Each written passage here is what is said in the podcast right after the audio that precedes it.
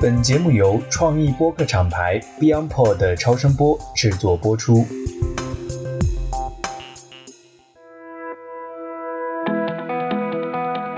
各位听众朋友们，大家好，我是爱友。这期节目的嘉宾 Roland 呢，是我的一位好朋友，他在国际奢侈品集团和美妆行业有多年的品牌公关经验。那大概三年前吧，他去到一家 global 的洋酒品牌，去承担一个非常重要也非常挑战的角色，去推动这个企业的数字化转型。那上个月呢，我邀请他参加我们公司举办的镜头上 D to C 的专场，他作为演讲嘉宾给我们的现场分享了这几年的一些成果和思考。我也非常高兴能够和他专门录一期播客，就 D to C 这个话题进行深入的讨论。那在我看来呢，D to C 的概念本身并不难理解，价值也非常的大。但具体到任何一家企业，它都有自己的历史文化、自己的商业模式和组织架构。D to C 不会平地起高楼。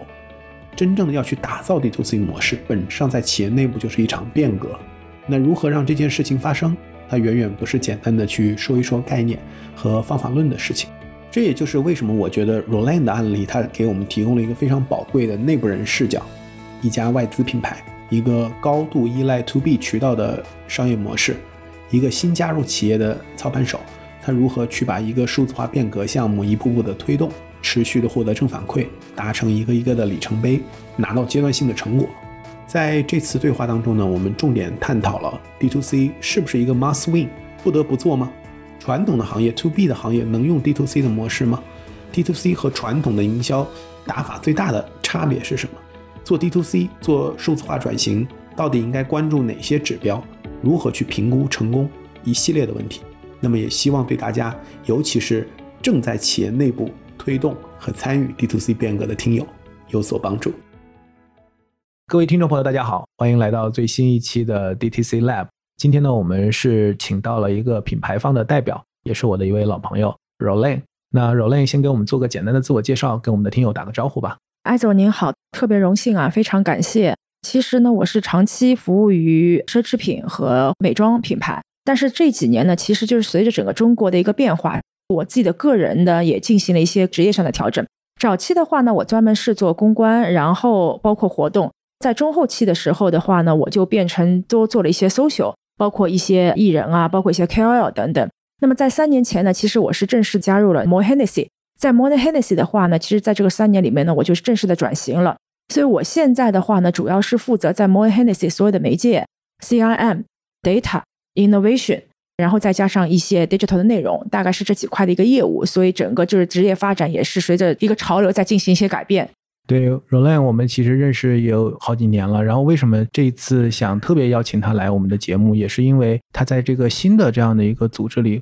相当于非常完整的经历了一次 digital transformation，就是数字化的一个变革哈。尤其是在一个 global 的企业里面，又是在一个相对来讲原来的销售通路范式是比较传统。而且非常高度依赖线下的这样的一个生意模式里面，所以我觉得是非常有可以借鉴和参考的这样的一个价值。所以这也是今天我想请他来一起来做分享最主要的一个初衷。那在我们节目开始之前呢，按照惯例哈，我们都会请嘉宾先讲一讲自己心里对 D to C 的这样的一个理解，因为这个概念就像很多其他的营销概念一样，可能每一个 marketer 大家可能在日常的工作当中都会用到，但是可能大家都理解会不太一样。我想先听听 Roland 的看法。其实我最早听到 DTC 这个概念，差不多是两年前。因为早期我不是做 digital 的专业人员，所以我谈不上在这一块比任何人走得更早更远，所以这也是个大实话。然后的话呢，就是说我刚刚提到了，我进行了自己个人的一个事业上的一个转型。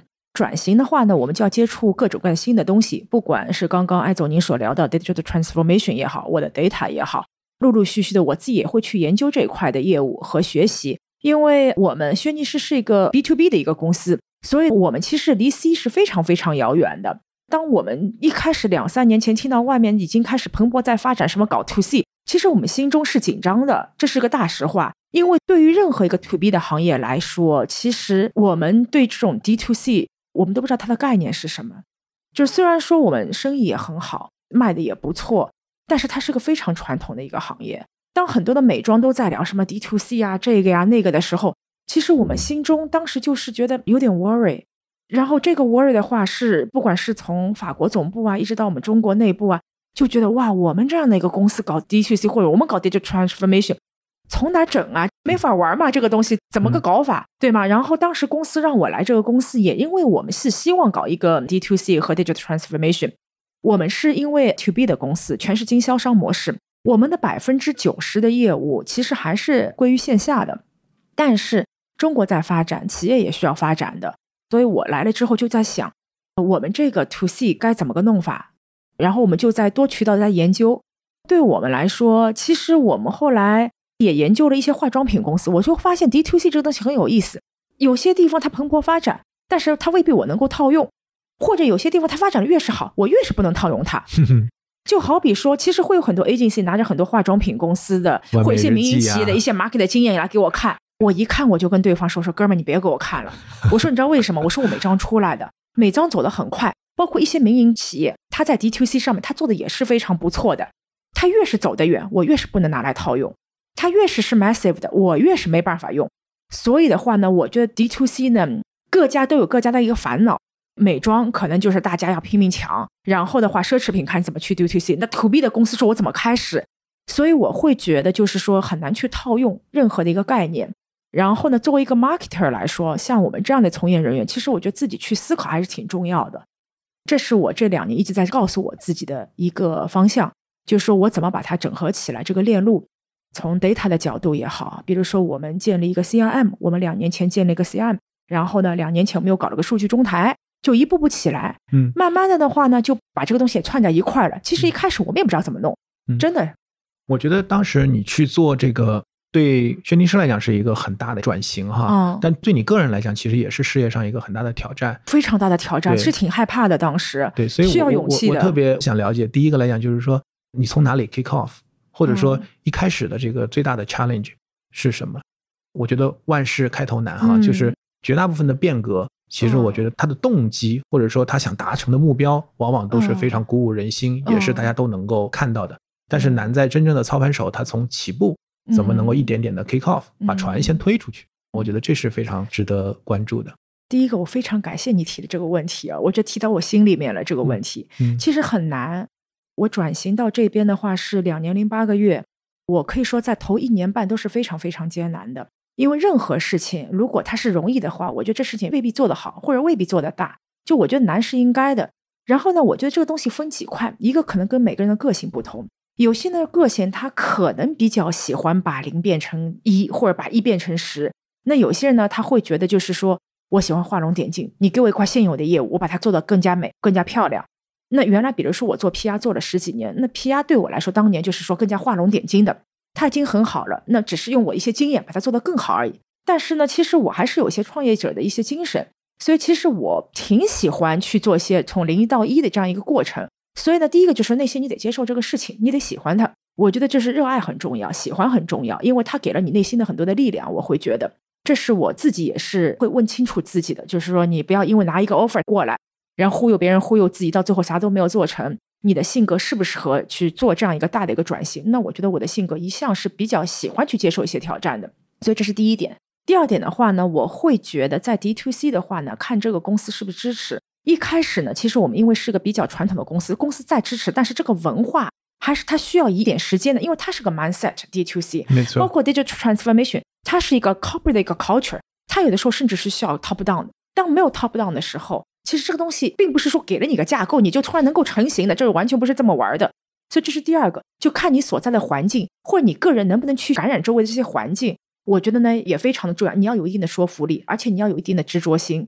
就像艾总，你自己是创业的人，你如果不执着，这个东西很难去走得远。就是你内心一定要非常坚强。这个跟一般的，我觉得就是说所谓的大甲方的从业人员是有些不同的。所以呢，这是第二点。第三点的话呢，当时我就问了自己，那我又不太懂这块，那我怎么办呢？所以我就告诉自己，那我是不是就该用功一点儿？毕竟不是二三十岁小孩子，你到了一个地方，你马上就适应。这个对我来说，我其实从来就没有接触过。所以呢，我会规定每天我自己要学三个小时。然后的话呢，我的老板当时也非常理解，我就告诉我说：“你给我几个月的时间，我得想事儿。”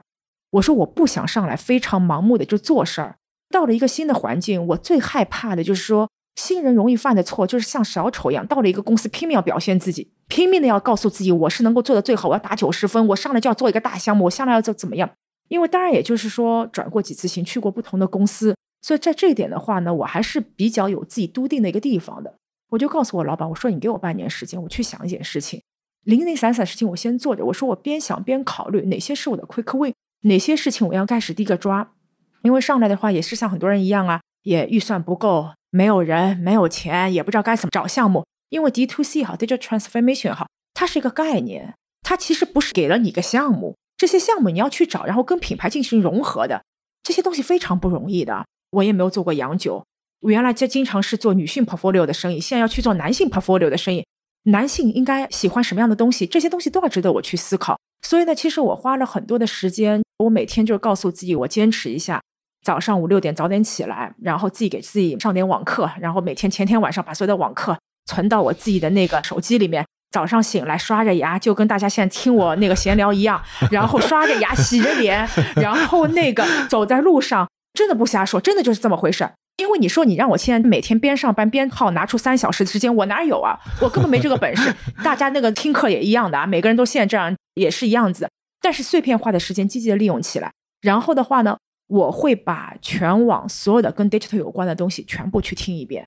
听不懂的我听五遍，我就告诉自己我笨鸟先飞，我听五遍我总听懂了吧？而且在这行其实没有什么老师，我既不能完全依赖于 agency，他的很多的经验，我一个 to B 的公司我未必能够套用。化妆品公司，我有很多熟人，但是他拿来东西，他走的非常前沿，他完全 to C，他太 to C 了，我能用吗？拿到我 to B 公司来，我觉得我自己就是个笑话，这也不行。所以的话呢，我每天就听各种各样的东西，包括 CRM 怎么做，上美国的网课，上中国的网课，包括把互联网大佬从过去十年 到现在，他所有的不管是哔哩哔哩、抖音上面所有的那个演讲，全部听了一遍，因为这里面会给到我很多的 insights，甚至于我能说出哪个大佬在一六年的演讲没有他一七年好，他早期演讲的是更好。就是我可以倒背如流，然后呢，他给了我很多的一些思维性的一些开拓，我就给自己定了。然后我的第二期就告诉自己，好，我现在开始定了，我这 D to C 或者是我的那个 digital transformation 该怎么办？其实就是说我第一个 quick win，我们这么好一个公司，生意也非常的好，出货量也很大。然后我说，要不这样吧，先搞个数据中台，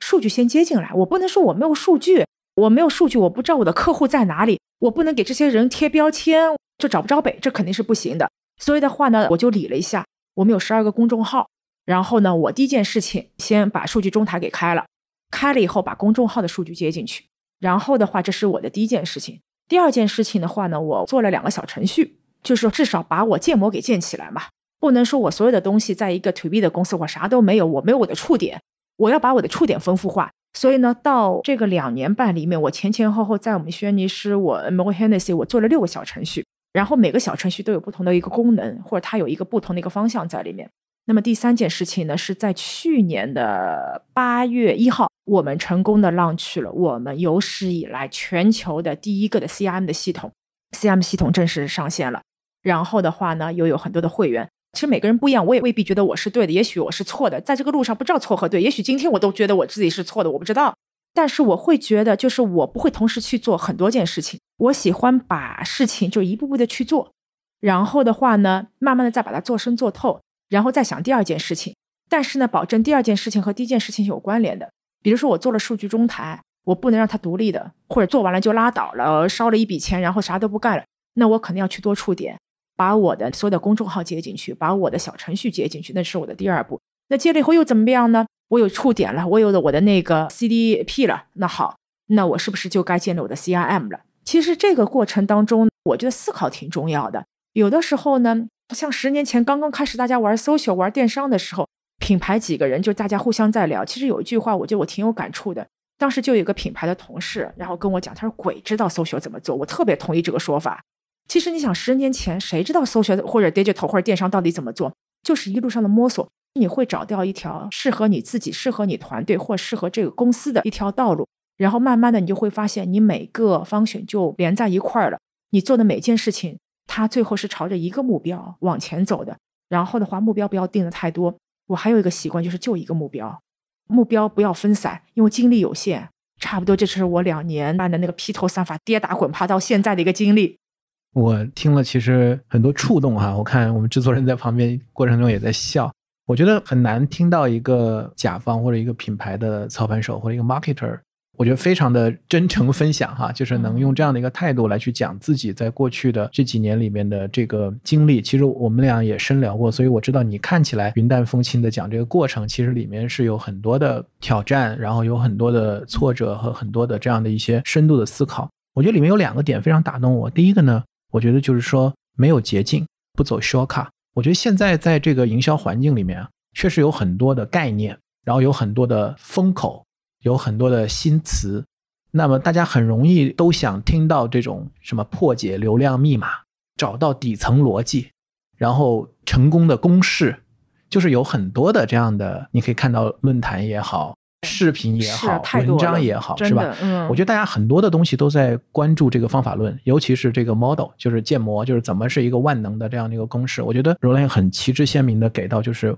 我要什么，我是谁，我自己是什么样的一个资源和一个行业。我觉得这个给了一个很清楚的定位。尤其他讲的就是说，越是他跟我离得远，其实我越不能参考他。我觉得非常的冷静和清楚。第二来讲呢，就是。打硬仗就是自己一点一点的来积累这个认知。当然，我觉得公司能给你时间，也给你这个氛围，我觉得也是一个很重要的支持哈。当然，但另外一个来讲，就是我觉得作为一个 drive 变革的，因为这个话题其实我原来在我的节目里面比较少去聊，我可能在我另外一档节目里面就是叫一变一变哈，就谈这个组织变革。因为我自己确实认为，就像 Roland 刚才讲的，D to C 是一个 mindset，它其实是一种思考，就是我用一个什么样的理念来去做品牌经营。它本质上不是一个方法论的东西，它其实是一个理念，但是它最终要能够实现，反映到 project 上面，它很容易变成一个像你刚才讲的，就是 digital transformation 数字化转型、数字化变革这样的一个项目。而这个项目往往是一号位工程。我们讲一号位工程，并不是只是讲就是说一号位说这件事情很重要，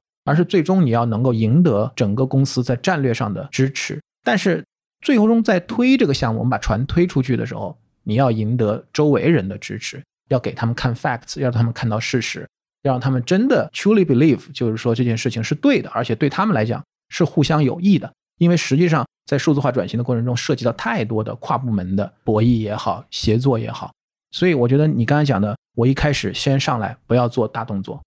但是我在什么时间点我需要有一个 quick win 去证明一些东西，去给大家看到一些结果。然后在整个 long term 的过程当中，我怎么 step by step 的去做里程碑，然后一个一个的去达成，我觉得是一个很经典、理性的、成熟的一个 marketer 在内部去推这个项目的时候的一个过程和进展，我觉得我非常的 impressive。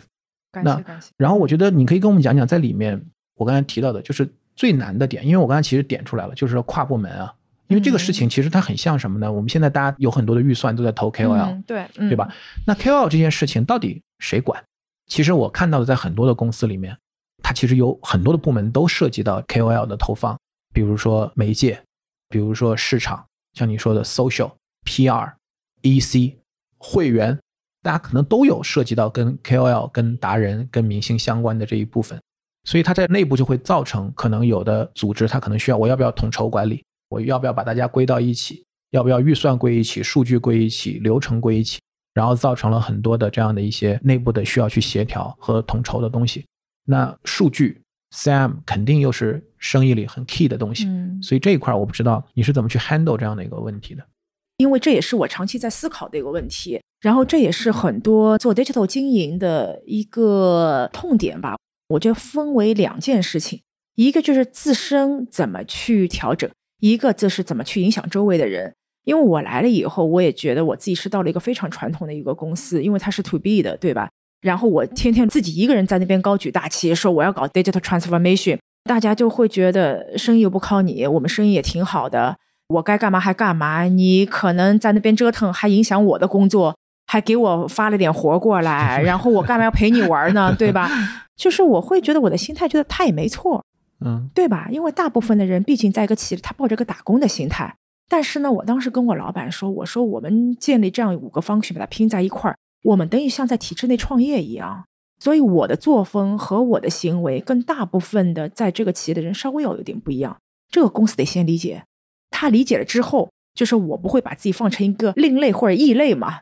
对吧？然后这是第一点，就是公司得明白你的存在，因为也有很多很多人会看不惯你啊，或者觉得看不惯整个部门啊，这个都会有这样的事情。”就像您刚刚说的这个变革嘛，变革这个事情百分之九十九，大部分从国家到人到很多东西都是以失败为，这是个数据。那那比如说你在一个企业里面搞变革，你也很容易失败；你在一个部门搞变革，你也很容易失败。所以我觉得第一个的话呢，就是说公司是不是希望这件事情是往前走的，还是他只是想做一个模式出来？这个我觉得很清楚。当然，对我们公司来说，他真的想做这件事情，所以我非常愉快的，就是说坦然的，我告诉自己，只要公司是愿意的，我们至少让双方的目标是一致的，这个我就觉得不麻烦了。如果公司的目标是分 A 和 B 的，里面和里子和外面的，这个东西作为一个个人得想清楚了，是不是你再拼命走，其实是走不远的，这个是很重要的一件事情。还有一个的话呢，其实我早期也会就是说，在不同的公司碰到这样和那样的一个挫折也好，不理解也好，包括我们早期做 PR、做 communication 啊、做 KOL 啊，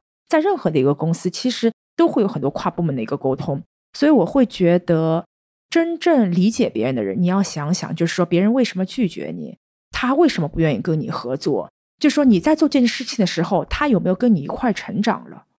如果他跟我一块成长，他为什么还会继续拒绝我？也许他就不会拒绝我。所以呢，就是说，最近我在公司不管开 workshop 也好，我在宣传我们的 D to C 也好，我都会跟我的 cross function，包括跨一些大部门的同事说，我说这东西你未必用得到，我是实话，也未必跟你现在生意有关，但是它是一个时代的一个趋势，它是一个国家一个行业的一个趋势，与公与私，我希望你能够。花一个小时或两个小时听听，因为对你来说不是件害得你和吃亏的事情。你现在不用，将来可能会用。但是现在有一个人愿意跟你分享，我会觉得 Why not？你能不能就好好的来拥抱我们互相的这个一个小时？当你非常坦诚的跟对方说这件事的时候，我就发现我所有的同事都点着头做笔记，甚至我们的法务部门说，那我们也来听听。我们的 HR 说，哎，若兰你这东西很好，我们 HR 能不能听听？甚至他们会主动说：“我们来给你发发新闻稿呀，我们来跟你内部做做 communication 啊。”所以我会觉得，第一个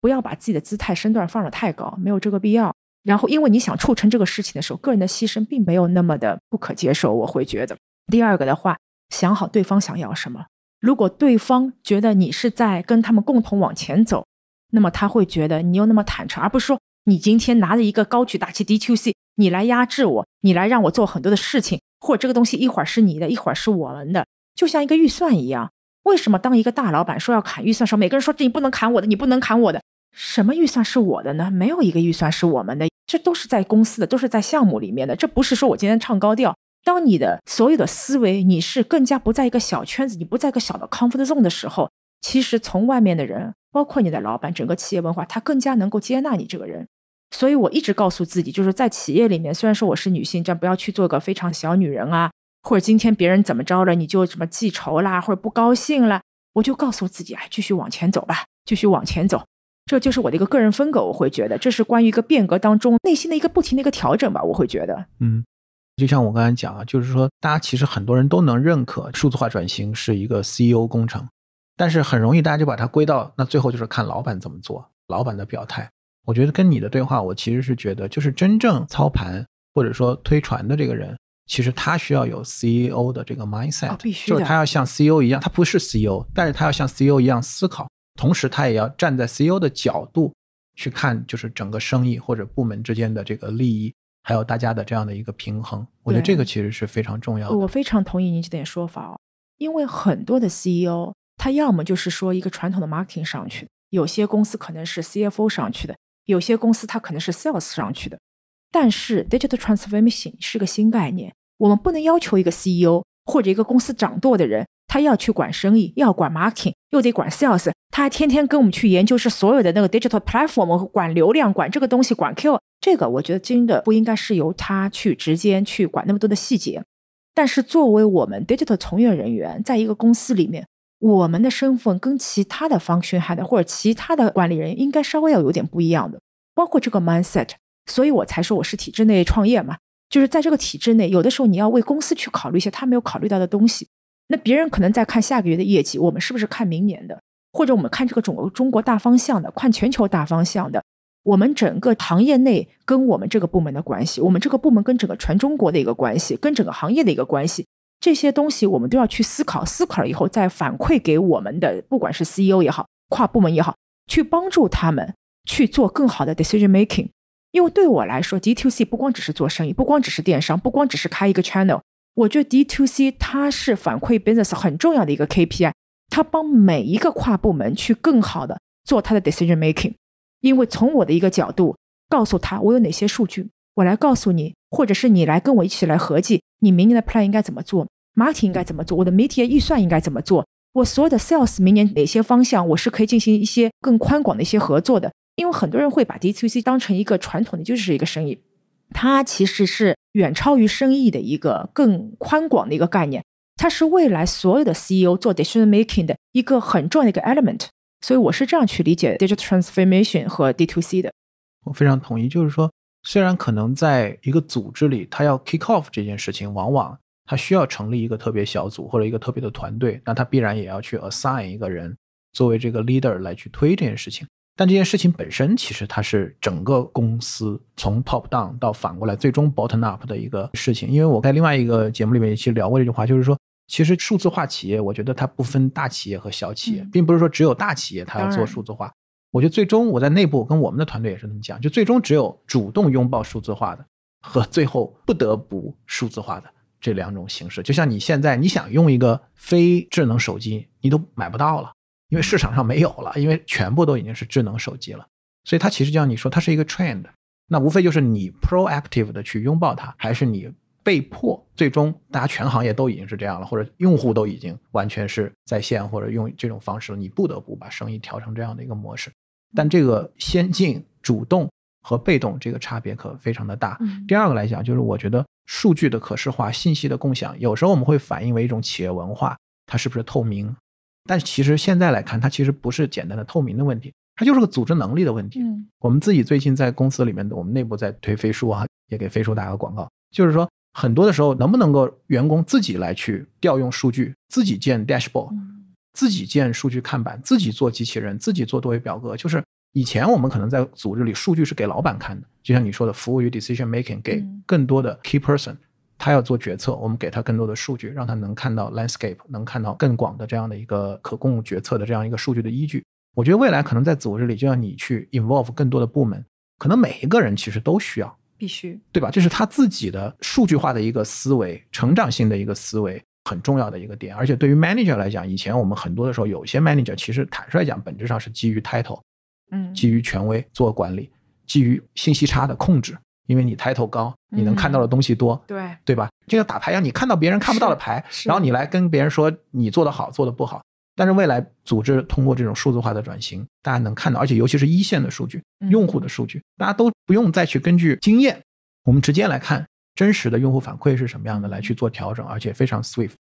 我觉得可能这个是更多的一个未来的一个组织的这样的一个发展的方向。第二点特别好，因为的确是这样，在很多的公司，有的时候真的是你在哪个位置上。你可以了解更多的公司内部的 digital 的内容也好，包括是 data 也好，但是通过这个 digital transformation 和 data 的一个 systematic，可以让所有的人或者一部分的人，无关于你的 title，他能够去了解公司一个业务，然后为公司更好的去服务。这一点的话，去实实现了一个公司一个扁平化，我觉得是非常伟大的一件事情。对，所以我觉得我自己在前面有一期节目跟一个嘉宾也聊，就是说我们这个节目叫 DTC Lab。我觉得这个事儿是很大的一个事儿，企业要做 D to C，它是个变革，但是落到 project 层面，它可能是一个数字化转型的项目，可能几年。但在最底层，要真正能达成这件事情，除了 CEO 的决心，他的 determination 就是真正的决心，而不是喊口号的这种决心，因为它最终要落到资源的配置上，真正能够实践，就能让这个事情有结果，它需要这个组织变成一个学习型的组织，就是全员，整个组织它是一个开放的、柔性的。然后大家愿意拥抱这种变化，愿意去用数据化的这种思维，然后能够用这样的一个 mindset 来去协作，它其实底层最终是靠这件事情来做成的。柔亮，我特别好奇，就是因为你刚才讲到了一个点，就是说你看到在国内其实可能做的比较好的是一些本土的企业，或者至少在对外的传播或者宣传上，我们看到国内有很多的创业型的组织或者新进出来的组织。国外的，因为我们看到的比较多的，像是 Lululemon 那些，还是我觉得还是跟中国不太一样。所以我觉得你作为一个 global 的一个公司，你在中国这样新兴的一个市场哈，我一直认为中国的数字化的环境，somehow 在某种程度上是领先的，就在全球来看也是领先的。我们讲不管是三大三小，还是讲这种私域微信的这个生态，还是现在整个 EC 包括新零售线上线下？你觉得就是说，在中国这样的一个非常本土的这个互联网市场做 D to C，你觉得从一个 global wise 的一个视角来讲，你是怎么看？就像您讲的，其实我不太过度的去关注外国在干什么，因为呢，第一个，我觉得中国已经非常领先了。我看中国的环境，我觉得是足够了。因为就像你刚刚所提到的，我觉得中国在整个这个几年，就是说飞速的成长，从 D to C 的层面，包括 New Channel，包括整个 New Retail 智慧零售等等的，我会觉得它一定是一个大 trend。别的公司不说吧，就说我们自己公司，我们也在腾讯上面搞了我们智慧零售，开了自己的店。因为对所有的公司来说，我们也是希望我的数据是拿在自己手上的。第三方平台有第三平台的好处，它有的大的流量呀。但是对很多的公司来说，我们还是希望 D to C 它会带来新的一个 channel。打比方，我们自己这个公司来说，我们有自己的第三方平台的电商，但是我们现在也开了我们的智慧零售。但是我早晚是需要开我的 D to C mode，当然它是我的整个 D to C 的一环啊。这个 more 不代表所有的 D to C 的一个概念，对，因为当我有了我的 CM 之后，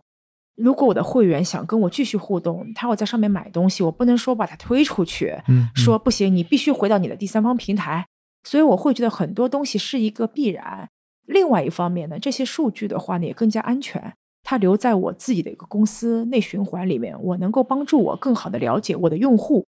他到底在想什么，因为用户的心智也越来越成熟。整个 D to C 这个系统能够让我对我的一个客人和客户有更深的了解。我有我的第一方的标签，我再通过一些二方标签，然后我再给他打一些第三方的标签，我能够知道这群到底是什么样的人。这个目的未必说我是要不停的去卖货，但是我也希望我们公司有更多的 lovers，对吧？这样的话，就是说把我整个系统是搞得更加完整。搞大和搞小，这是以后我们要去思考的一个问题。但是我觉得，在这个整个 portfolio 完整性上面，我觉得 D to C 对至少像我们这样的公司来说是必须的。嗯，而且我也跟很多业界人员在谈这个问题，然后大家也是有这样一个思维。就像您刚刚说的，是被动的接受的行业也很多，因为他会觉得第三方平台越来越贵啊，然后我要付平台费啊，这样那样的数据又不在我这儿，我出于无奈，哎呀，我必须公寓买不起了，对对对，公寓又买不起了，对对对。然后的话呢，那私域跟公域又怎么去结合？其实私域有私域难的地方，我会觉得，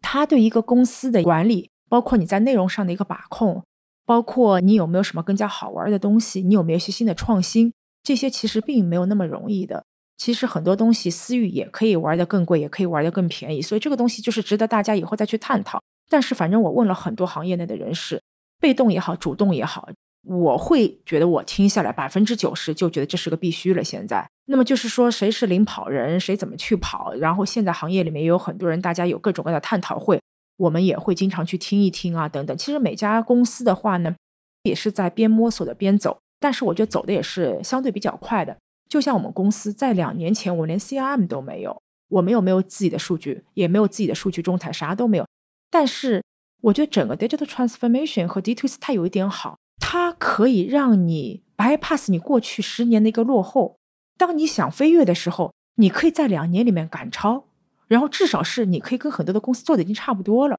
这个我觉得就是整个 digital 的一个魅力。所以我会觉得 why not？大家都应该去拥抱这件事情。我特别好奇一个点啊，就是因为你原来在服务美妆这种行业，其实是最卷。竞争最激烈的赛道，对吧？然后各种营销的玩法也是屡见不鲜的，而且是引领很多远远超出很多其他行业的。那我们看到，在原来的这个美妆里面，我们打的很多的是 branding campaign，然后 storytelling，KOL 的带货、种草、直播。坦率讲，美妆是 lead 的，嗯，这些更多偏在公域的这样的一些营销，现在我们放到 D to C 的这样的一个大的环境下。你觉得会有一些变化吗？比如说，举个例子，campaign，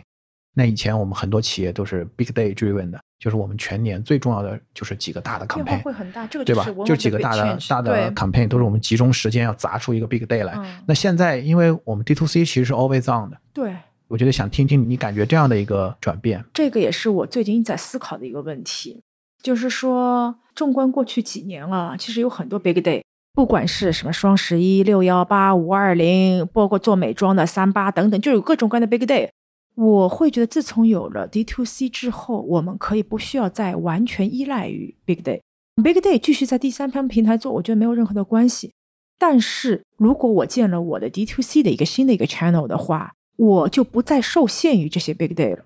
这是一个很重要的一个核心。比如说，我在建立我的一个 strategy 的时候，我会说，电商你继续做你的双十一，但是我的 D to C 的 campaign，我可能在双十一前、双十一后我就开战了。但是我不会去抢大的 big day 的一些档期，因为我觉得完全就没有必要。这是一个。第二个的话呢，我觉得人的话更加能够去分 tiers，因为在过去的话，所有的电商的话，包括一些免税店，这些用户他多少是有一些 price sensitive 的，他可能想在这个 big day 买到最最便宜的东西，最最划算，买一送二，囤货。但是有没有想过，其实中国也存在一些人，他平时很忙，他没有这些时间天天跟你玩 big day 的。那这些人其实是个增量。这些增量，他就可以到我的那个 D to C Mall 上面来买呀。我给他最好的服务，我把东西包得更美。他没有时间送礼，我替他把这个礼品送到他朋友家里面去。男孩送给女孩，女孩送给男孩，未必一定要去抢 Big Day。然后我可以做得更加的高级，但是我的溢价并没有那么的贵。然后这群人谁去服务他们呢？所以我会觉得这个问题是值得像我们这样的一个公司深刻去思考的。因为我不太习惯于永远就是说。包括在做美妆的时候，大家抢三八，我觉得三八别去抢了。到之后你搜个关键词，五家全部同时上，我还不如觉得这五家握手言和，然后把这个钱分散，然后效果一定是更好的，真的是没有必要。我会觉得，那现在我更加不在乎这个 big day 了。我的目标甚至是要分散这个 big day，然后去做一些增量的人群，而且去分清楚我的 tiers。在每个公司里面，它都是有一些人群的，它完全对你的 price 并不 sensitive，它要最好的服务，高净值团队去服务。那么像有些人，我就是要便宜，那么电商团队去服务；那有些他需要 year always on 的，他又不属于很高净值，但是他也没有说那么的基于去囤货。那这些人 D to C channel 就是个很好的 channel 可以去服务他。所以我觉得这个是帮助整个 marketing 或者整个 sales 更好的进行人群的一个 tiers 的一个分成和 segmentation 的一个分成。其实我觉得这个是比较重要，而且就是说不需要去打很多的硬仗了。我会觉得。你认为基于这样的营销模式的这样的一个转变，你的 KPI 指标或者你的北极星指标，你会怎么来定义？就是我这个 D to C 的这个事情，我们推进过程中我们有里程碑，但是我怎么来评估？就是我是在一个正确的 track 上，你会怎么去 benchmarking 这件事情？有两方面，一个就是说我非常清晰我想要什么，就是从业人员我想要什么。我现在我所有的 PPT 里面跟我的下属说，你们帮我把 conversion 给我给我全部拿掉。因为 conversion 给一个人的概念就是说，我只是想转化生意，转化生意有各种各样的手法和方法，但是这不是我要做 D to C 的一个目标。做真正的 D to C，它是一个很好的一个概念，在我们的公司里面，它甚至是一个大的一个 strategy。我们不应该把它变成一个纯粹的生意的一个 channel。就对我来说，第一个，我是希望他给我拿来很多的数据，我的数据是要高质量的，我不要这个数据是脏的，然后我要不停去清洗这个数据。这个数据反馈到各个部门去，帮助别人做更好的一个 decision making，不光只是 CEO，这是我其中的一个非常重要的一个 KPI。然后第二个 KPI 的话，当然我希望它有一部分的 conversion，就像我刚刚所说的增量，那些不上电商、不上那个海南去买货的人，那么他是不是在我这边能够得到一些服务？以用户为中心，consumer centric，这是我通过我的 D to C 能够做到的。为什么叫 D to C 一个 business 的一个 model，在一个 digital 上面，就是要 consumer centric。如果我不以用户为中心的话，其实我是拉不到这些用户的。用户都不傻，他们现在越来越聪明，所以这是我第二个。我希望我有一些 conversion，但是这个 conversion 一定我要去做增量，而不是我今天去抢电商的货，我们自己在蚕食，我去抢线下的货，这有什么好玩的？这自己在骗自己，这不是一个 D to C 人员或者是一个 digital 人员应该有的一个心态和心智。第三点，我会告诉自己和团队和做所有 digital 的人，很容易犯一个错。就是做 digital 人很容易自恋，我呢这两天在反省我自己，所有的我跟大家去聊，我就发现哇，做 data 好自恋呀，都觉得你看我又做了个新的东西，若亮我做了个啥？然后我今天也是跟法国人吹牛逼，我说我刚把 AI 上线了，我是全中国第一个把 AI 放到我小程序里面的，哎呦，把自己自恋的不得了。后来发现这事情不对呀，就是说我做 data 是为了自恋吗？包括我做了这个 AI，一会儿放个男人的声音，一会儿放个女人的声音，我就觉得哎呦，因为你每天可以做很多新的东西。你可以甚至任性的按照自己的发展去做自己想要的东西，后来我就发现，从个人到一个团体，到一个公司，到一个机构，都是很容易犯自恋的一个毛病的。就是一旦自恋了以后，其实我就脱离了我的用户了。前两天我在反省我自己，我这个 AI 好玩是好玩的，我自恋完了，我的用户觉得它好玩吗？我放了一个男人的声音，我的用户想听吗？包括我跟我的下属也会说，我说你起了这样一个 AI 的一个人名，是你喜欢这个人名，还是你觉得你的用户喜欢他呢？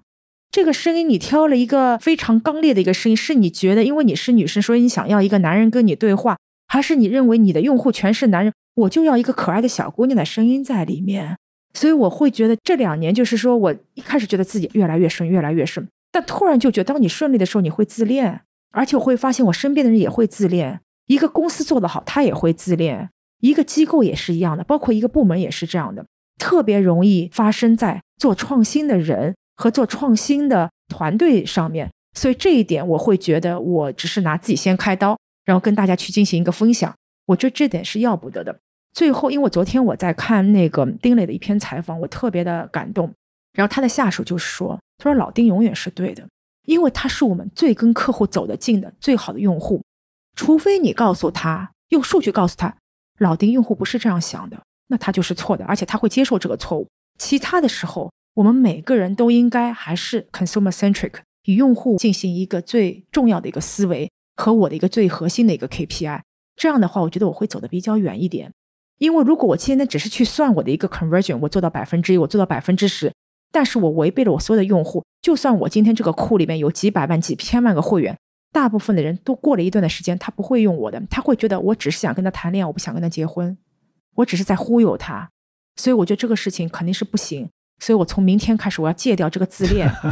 你刚才讲那三点，我觉得都非常的清楚。就是说，一个来讲，我们是不是真正的 consumer centric？我最终通过我们做 D to C，我们能够获得大量的真正的 insight。能够去驱动我们的业务的增长。第二个来讲，就是说这些数据能不能够分享给不同的部门，不仅仅只是在一个单独的 BU 或者一个团队里面去当做一个成绩。第三个来讲，就是说，我觉得你讲的那个转化那个点，其实坦率讲，我觉得说出了很多人心里的话。尤其在现在这样的一个经济环境不太确定的情况下，这个是需要勇气。就是说，因为太容易大家讲就是品效合一，嗯，然后我们就是现在先把数字做出来。但实际上来讲，如果不分任何的青红皂白，我们就盯最后的这个转化，很有可能就是在一个存量的小碗里面来回画，其实本质上没有什么增量。所以，我们做了 D to C 之后，我们能不能带来真正的 incremental 的增长？而这些增长是基于我们有了数字化的能力以后，可以做 customer segmentation，能够服务到一些我们现有的渠道，不管它是第三方还是我们自有的渠道，并没有很好的服务到的那些用户，而这些用户。他在意这些服务，他愿意为这些服务付出溢价，他需要我们能够近距离的去懂他，给他更多在市面上没有定制化或者没有 available 的这样的一些产品和服务，这个所带来的增长，它是 organic 的，然后它是 meaningful 的。而且它是 incremental 的，我觉得这个其实是我从你的这个里面听到了非常宝贵的看法，是非常一致。我们 好吧，那我觉得今天的时间也差不多，非常感谢啊 r o l a n 坦率讲，我觉得也超乎我的预期，是我觉得非常 straightforward。一个甲方就是能跟我们做这样的一个分享，我是非常感谢。我们也非常感谢，希望有更多这样的机会，真的能够说出我们的心声，这样的机会并不多。好，那谢谢 a n 好，谢谢，谢谢，谢谢，好，下次再见。